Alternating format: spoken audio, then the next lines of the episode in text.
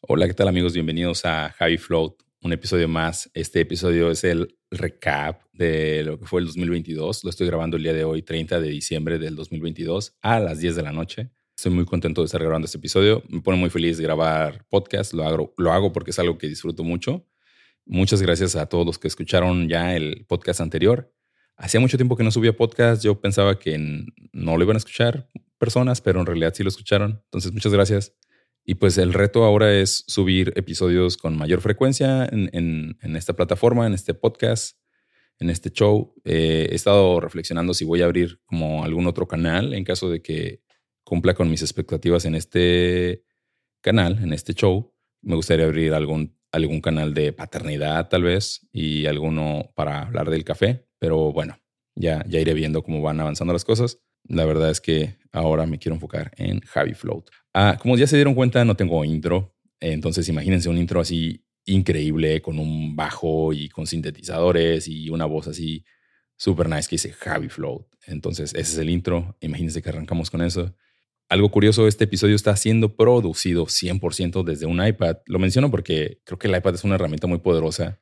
No tiene a veces como que esta exposición o empuje. Ya llevo yo bastante rato creo que desde el 2016, 2016, 2017, queriendo hacer todo desde celular o desde tabletas.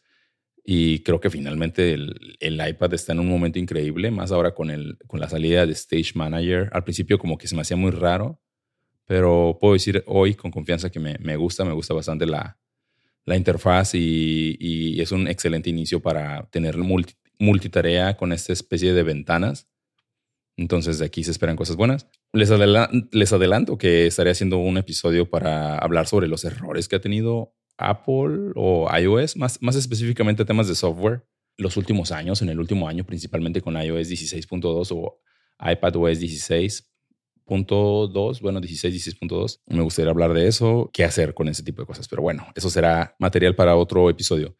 El episodio de hoy, como les dije, vamos a hacer un recap de lo que ocurrió en el 2022 eh, específicamente los temas más sonados de, acuerdo a, lo que a mí me llegó, a, mis redes, a mi, a mi círculo fue inteligencia artificial, Internet de las Cosas, blockchain, realidad virtual y la red celular, específicamente hablando de 5G. Uno que pues fue mucha polémica, Twitter, todo lo que pasó con Twitter y Elon Musk.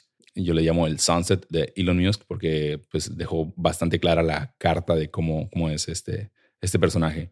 Pero bueno, arrancamos.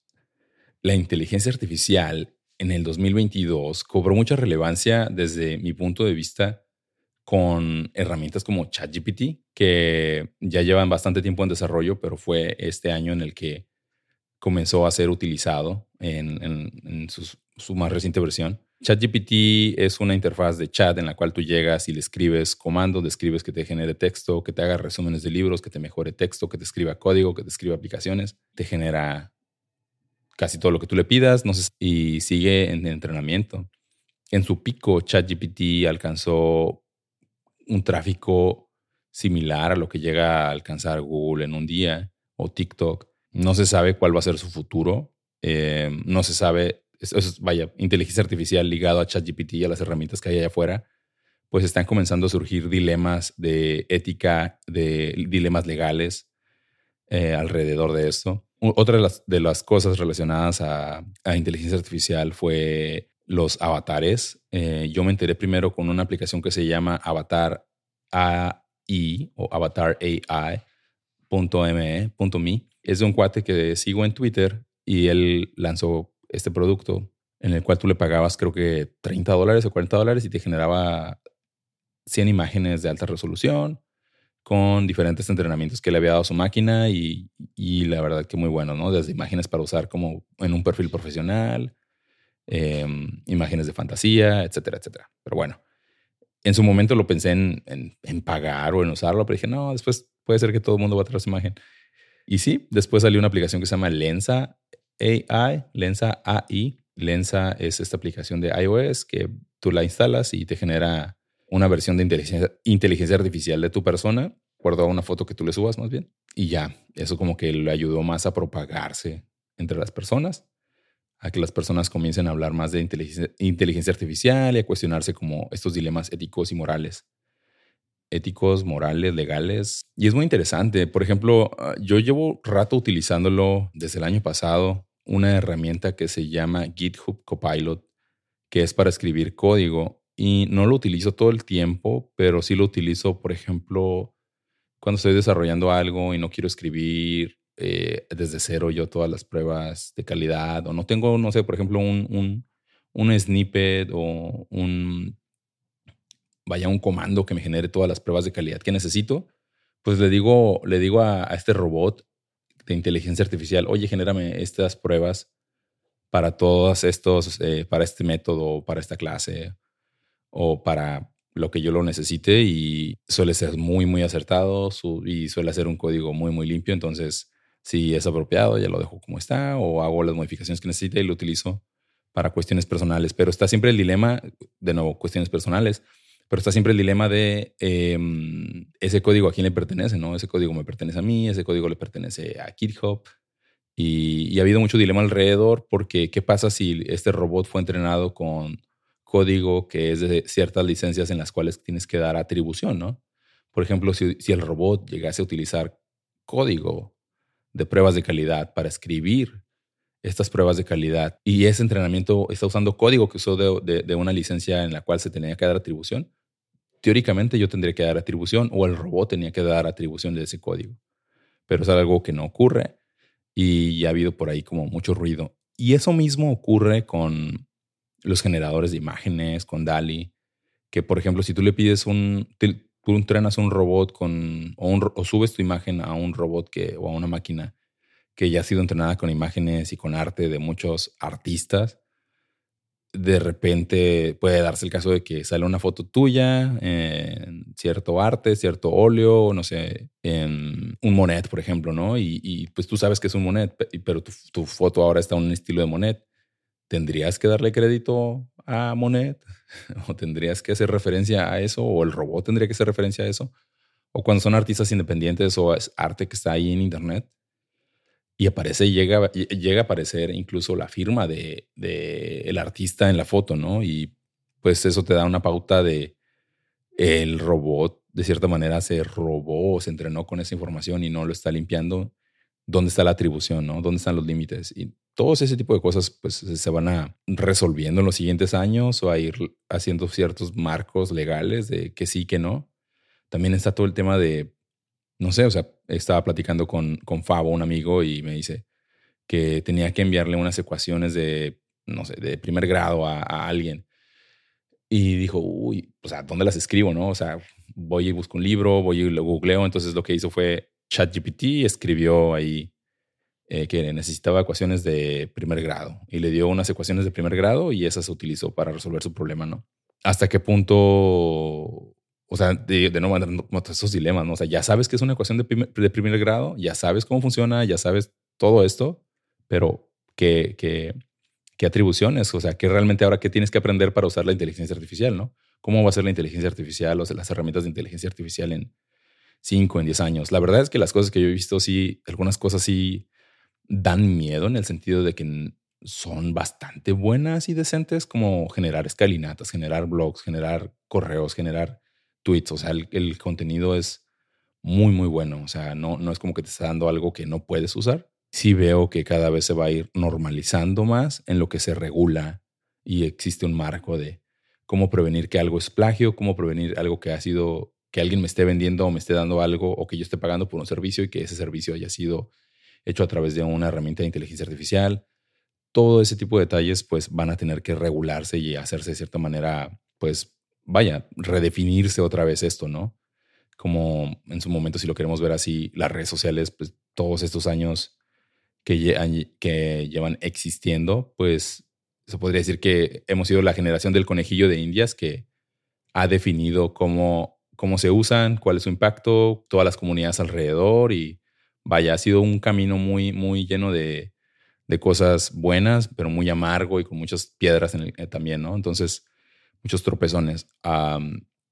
este es el proceso que yo creo que, que, le sigue a la inteligencia artificial. Otra de las cosas que se menciona mucho alrededor es la parte de los sentimientos, como que tratan de diferenciar mucho en que, pues, una máquina no tiene sentimientos, no siente, etcétera, etcétera. Pues, claro, o sea, es una máquina, ¿no? Pero llegará el momento en el que probablemente pueda sentir una máquina o simular que siente o decirte simplemente con el código que siente. No sé, son temas muy, muy complejos, pero al final del día, sí, un ejemplo, digo, este podcast de nuevo está siendo editado, grabado y todo por un humano, entonces todos los errores y todos los aciertos que tenga son 100% míos. Si yo grabo un texto y lo comienzo a leer y le doy emoción y todo, pero fue un texto generado por inteligencia artificial, evoca emociones. Entonces, ¿hasta qué punto eso es arte o eso es contenido creado por mi persona o reproducido por mi voz y mi persona? ¿Qué pasa si un robot toma mi voz y, y comienza a hacer lo mismo? O sea, ahí, ahí ya, ya, ya, ya eso ya existe, ¿no? Entonces, eh, es un tema bastante, bastante complejo. Esa sería la, la, cosa y no hay que perderlo de vista, hay que estar empapándose y seguirle, el, el, seguirle la pista, a ver qué, qué ocurre. Y nada, pues eso, eso fue inteligencia artificial en el 2022. Veamos que viene en el 2023, que seguramente eh, se viene fuerte también. Otra de las cosas es Internet de las cosas. Internet de las cosas tuvo mucho boom este año, aunque no pareciera. A mí me gusta hacer la analogía un poco como cuando ocurría el cambio de formato de video, que teníamos, bueno, beta, VHS, DVD, Blu-ray, y luego estaban los otros DVD HD, y como que es una guerra de formatos hasta que llegamos al streaming y como que ya está más o menos todo medio estandarizado en el streaming. Yo lo veo de esa manera como con el Internet de las Cosas, es, refiriéndose específicamente a, es un, es un vaya, es, es un mundo, ¿no? Porque abarca desde carros hasta casas. Y este año hubo un, un gran salto porque se lanzó ya oficialmente, como que ya hubo un acuerdo entre todas las compañías en incorporar Matter, Matter, que es un estándar em, apoyado por Amazon, Google, Samsung, Apple, de utilizar ciertos, ciertos códigos estandarizados para que los dispositivos se puedan comunicar de manera más fácilmente en la casa. Es decir, que utiliza todo lo que ya se había construido, le hicieron como un merge de lo mejor, hicieron una mezcla, una unión de todo lo mejor que había y lanzan Matter. Entonces, todos los dispositivos inteligentes de casa, los focos, las, eh, no sé, lavadora, lo que sea que estés utilizando que tenga como algo de conexión a internet, una interfaz. Probablemente algunos dispositivos ya no tengan retrocompatibilidad, retrocompatibilidad con eso, pero algunos sí.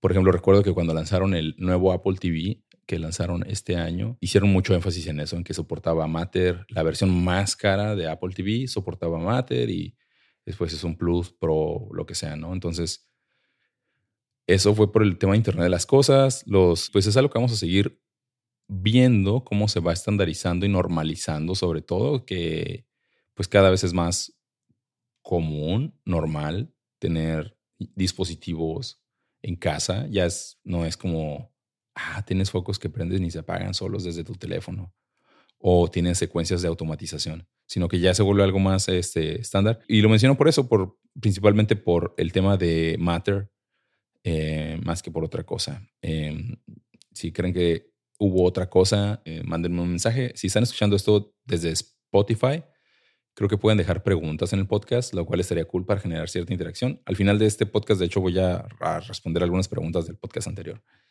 que me hicieron sobre el resumen del libro. Otra de las cosas que ocurrió este año fue, eh, o que marcaron mucho este año, fue blockchain, que por primera vez vimos este largo invierno de blockchain, como le llaman, porque por primera vez las monedas no crecieron como venían creciendo, eh, bueno, no, las monedas, ¿no? Digo las monedas incorrectamente, pero me refiero a los tokens y a los protocolos montados en blockchain de diferentes maneras, con diferentes protocolos.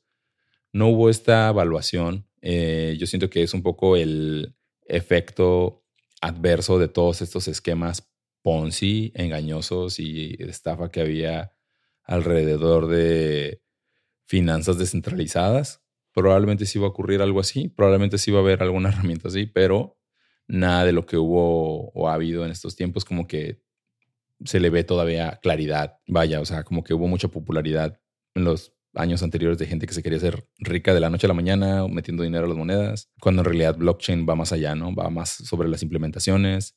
Si necesitas hacer una red descentralizada, si necesitas hacer, perdón, una base de datos este, descentralizada. Em, está todo el tema de los NFTs que pasó. Muchos NFTs se, devaluaron. Entonces fue como un, año muy gris para blockchain, de cierta manera. Yo lo veo más que gris, lo veo como una etapa de madurez en la cual sirve para estabilizar las cosas y que las personas que lo estaban tomando por la manera de que blockchain iba a cambiar el mundo por el tema de las criptomonedas, realmente nos haga replantearnos y pensar que blockchain va a tener un impacto muy fuerte, pero debido a sus implementaciones que no hemos visto todavía, pero van a ocurrir de alguna otra manera y nada, blockchain y su largo invierno de las criptomonedas. El otro punto es la realidad virtual, específicamente hablando de Oculus. Facebook sigue empujando de una manera fuertísima y cada vez va cobrando más relevancia, pero pese a eso yo lo sigo viendo, lo sigo viendo alejado personalmente, como no es algo que a mí me llame la atención ponerme unos lentes en la cara, pero quién sabe qué va a pasar después. O sea, como que le siguen empujando tanto a Oculus hubo personas que se acercaron conmigo a decirme que, estaban pensando si comprarse un Oculus, arrancar proyectos en Oculus y, se me hace muy, muy, muy buena la idea de, ir explorando ese camino, sobre todo a raíz de lo de la pandemia, como que todo el tema remoto y virtual se aceleró bastante. Es un año en el cual cobró más relevancia, se ven implementaciones muy buenas, pero todavía existe como cierta duda y de mi lado no me queda claro dónde está la conexión en que se haga algo masivo como le ocurrió a los, a los smartphones, ¿no? Que ahora, pues, podríamos decir que todo el mundo tiene un smartphone y acceso a Internet, tal vez. ¿Cómo, cómo sería esa, esa, serie de pasos a decir, esta aplicación o por esta razón estoy teniendo, comprando un, un Oculus o, unos lentes de realidad virtual? Eh, por ahí vi unos em, TikTok hace un tiempo ya, o en este año, de alguien que utilizaba una herramienta para tener escritorios virtuales dentro de realidad virtual. La verdad es que se, se, me hacía bastante cool. O sea, no, no lo probé, no lo he probado, pero ¿cómo sería tener, no sé, a quien sea que le guste trabajar así, ¿no? Tener varios monitores dentro de alta resolución.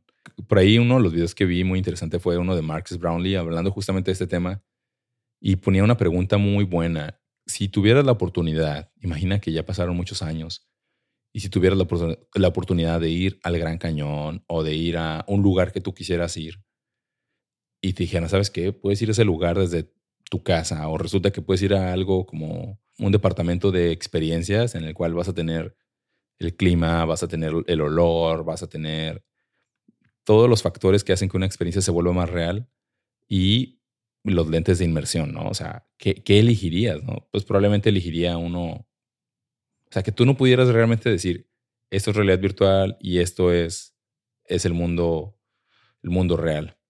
Como cuál sería el factor, ¿no? Como que hay un factor de nuevo, un factor emocional en, en ir a un lugar, ¿no? Como viajar, desplazarse, el costo, el costo que tiene hacer algo, ¿no? Para ir a conseguirlo. Pero si lo pensamos, bueno, si yo lo llevo a la reflexión de lo que es hoy en día cómo han cambiado las cosas es las compras. Antes tú podrías decir lo mismo, ¿no? Pues cómo vas a querer comprar algo por internet y que te llegue a tu casa si tú puedes ir a la tienda y verlo y tocarlo y probarlo eh, en lugar de que te llegue a tu casa. O sea, y hoy no, o sea, hoy, hoy sí, sí es muy interesante el tema de em, cómo se va a adaptar la, la, realidad virtual. Y yo creo que sí iría por ahí. O sea, honestamente, a mí me parecen que voy a tener una experiencia de ir al Gran Cañón en un centro de que me queda una cuadra o a 10 minutos de mi casa y voy y me meto ahí una hora en este, en este universo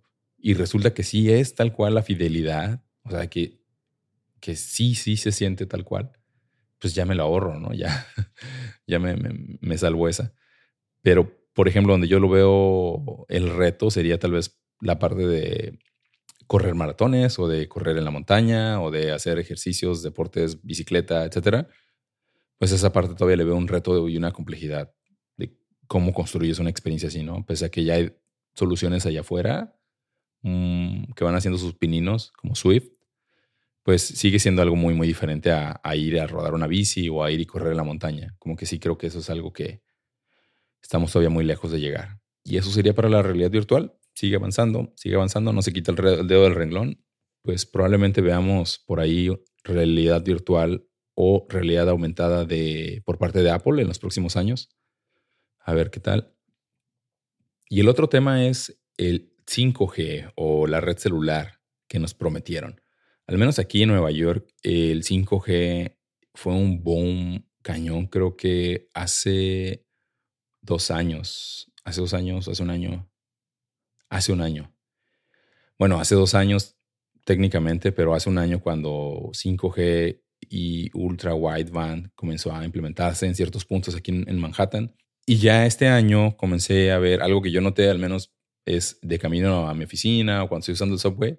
Ciertas estaciones también ya tienen como que 5G Plus, que es como un 5G banda rápida, no es, no es, no es ultra wideband, pero es casi. Entonces, de repente vas en el, en el metro y llegas a una estación y te conectas muy rápido y tienes acceso a internet. Entonces está muy bueno. También me tocó experimentar el 5G en un estadio de fútbol americano cuando fui a ver un juego de los Jets. No tuve ningún problema de que el internet me dejara de funcionar o que estuviera lento porque había muchos spots de, de banda rápida. Entonces eso fue increíble. Creo que sigue siendo como una versión mejorada de 4G. No hay ninguna de las implementaciones que se mencionó y sigue siendo un, paso más en la, en, el, en la escalera de a lo que se quiere llegar, ¿no? Porque se prometió que cosas súper locas de hacer cirugías en tiempo real, a distancia, los carros ya van a ser más, este, carros autónomos que ya van a estar 100% conectados al 5G y que ya no van a tener latencia.